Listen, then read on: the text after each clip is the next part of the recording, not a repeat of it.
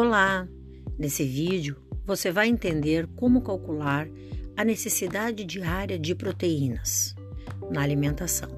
É uma prática dirigida pelo canal do YouTube Iridium Labs. Segundo o canal que conduz essa prática, você vai entender como calcular quanto precisa de proteína diária. Nessa disciplina falamos sobre dietas, nutrição, suplementos, entre outros aspectos relacionados ao controle de peso e obesidade. Portanto, essa prática foi escolhida como uma alternativa a ser incorporada na rotina de programas de emagrecimento ou de performance de atletas, ou seja, uma nova opção de prática multidisciplinar, por ser uma estratégia nutricional que oferece maior flexibilidade em sua alimentação. Por ser uma estratégia nutricional, ela é ótima aliada da saciedade e pode evitar a compulsão alimentar.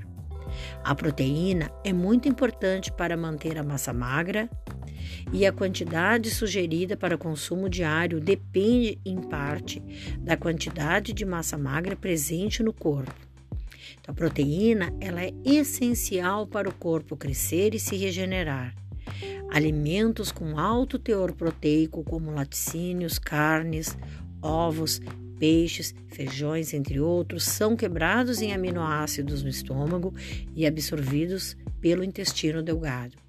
O fígado escolhe então que aminoácidos o organismo precisa e o restante é descartado pela urina.